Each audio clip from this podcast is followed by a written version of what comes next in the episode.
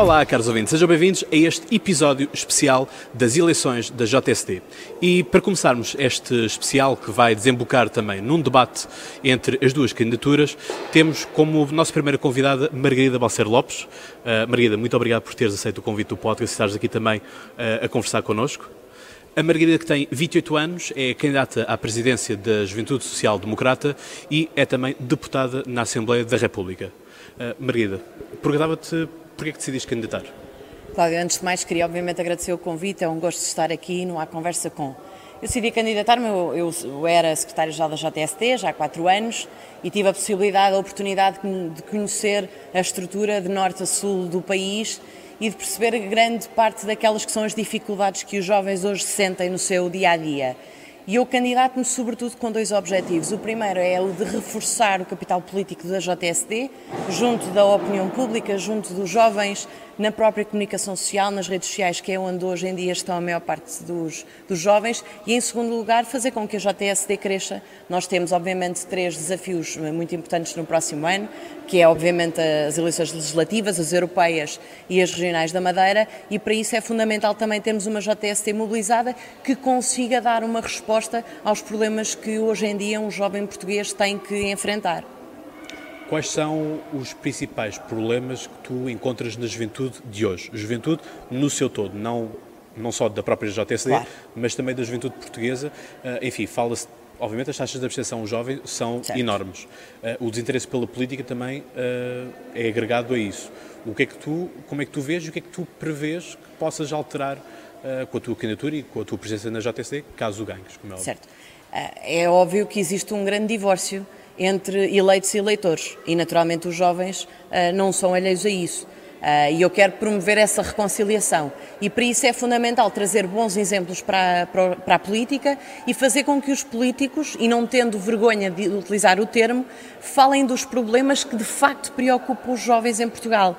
Eu diria que aquele que é mais preocupante tem a ver com a emancipação dos jovens portugueses. Nós temos hoje em dia a nossa geração, uma geração eternamente adiada, que entra no mercado de trabalho a ganhar mal, com baixos salários e que provavelmente não consegue arrendar uma casa. Então, aqui em Lisboa é um desses é exemplos eh, flagrantes, com os preços altamente inflacionados, e são jovens que não conseguem iniciar o seu, o seu projeto de vida. E eu acho que o, o principal destinatário da nossa mensagem na JST, em primeiro lugar, é para esta geração. Portugal não se pode dar ao luxo de perder uma geração inteira e neste momento corre esse risco.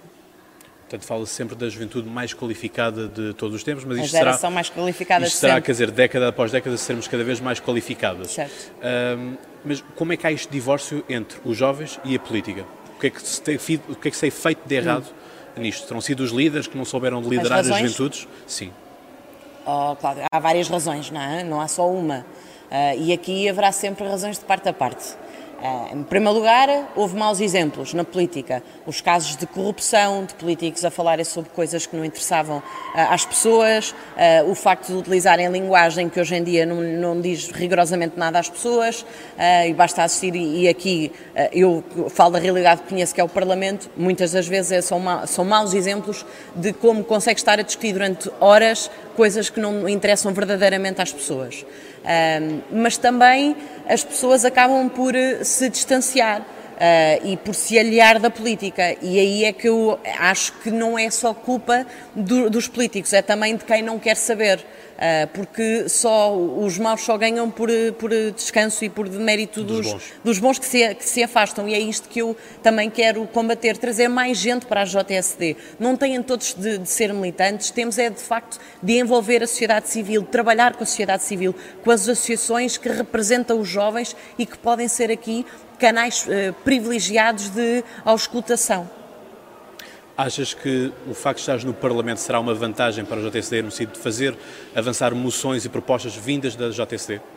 Sem dúvida, assim não Assim como é? a JS tem também o Ivan Gonçalves, exatamente, que é deputado. Exatamente, exatamente. E com o Chicão, não é? O Francisco eh, gostava também de poder ser eh, ele deputado E eu espero que chegue no, no próximo ano, para poder claro também sim. pôr as ideias que é um quadro da JP. Fala. Claro.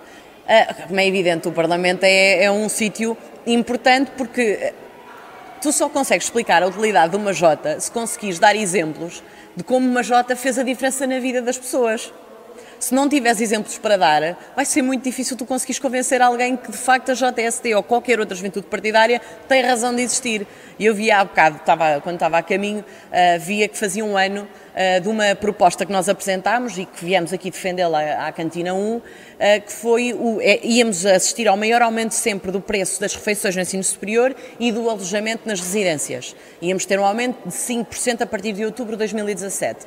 E a JST achou que isto era inacreditável, que era inconcebível e apresentou uma proposta, neste caso um projeto de lei na Assembleia da República, que travou este que era o maior aumento sempre. E, portanto, naturalmente que o Parlamento, a JST não pode estar centrada no Parlamento, a JST tem de estar em, qual, em qualquer uma das sedes, mas sobretudo fora das sedes, que é onde estão os jovens portugueses, mas também tem de estar no Parlamento, porque é lá onde aprovamos as leis que acabam por ter implicação e impacto na vida das pessoas, para melhor, sempre.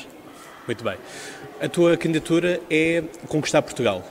Certo. Como é que tu queres conquistar Portugal uh, e que, uh, de que forma é que queres que a juventude seja conquistada também? Olha, em primeiro lugar vou conquistar, espero eu, os militantes no, nos próximos dias 13, 14 e 15 de Abril, no Congresso da JST. E em segundo lugar, uh, é ir para a rua, é ir para as escolas, é ir para as universidades, é ir para os politécnicos, é ir para os cafés, é, é ir para todos estes sítios, falar com jovens e mostrar de que forma é que a JST pode fazer a diferença na vida deles. Obviamente, muitas das vezes vamos ouvir coisas que não são tão agradáveis, mas o desafio também é este: é não, não nos limitarmos a falar para dentro, falar sobretudo para fora, sair da, da bolha. E que ideias é que tu apresentas?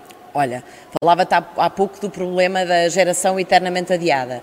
Eu aqui acho que para as novas gerações que entram no mercado de trabalho, a carga fiscal não pode ser a mesma do que é para alguém que já tem 40, 50 anos e tem a sua vida estabilizada. E, portanto, claramente tem de haver uma redução uh, da carga fiscal para os jovens a início de carreira. Uh, em segundo lugar, tem a ver com a habitação. Nós temos atualmente um programa que é o Porta 65, que dá um subsídio aos jovens que queiram sair de, de, casa dos pais e arrendar casa própria, mas é um programa que deixa 60% dos candidatos de fora, únicos e exclusivamente por falta de verba. E eu acho que isto é absolutamente inaceitável. E uma das coisas que eu defendo é que deve haver um benefício igual para todos aqueles que cumprem os requisitos. Neste caso, eu defendo que exista uma dedução de todos os jovens uh, que têm encargos com uh, habitação.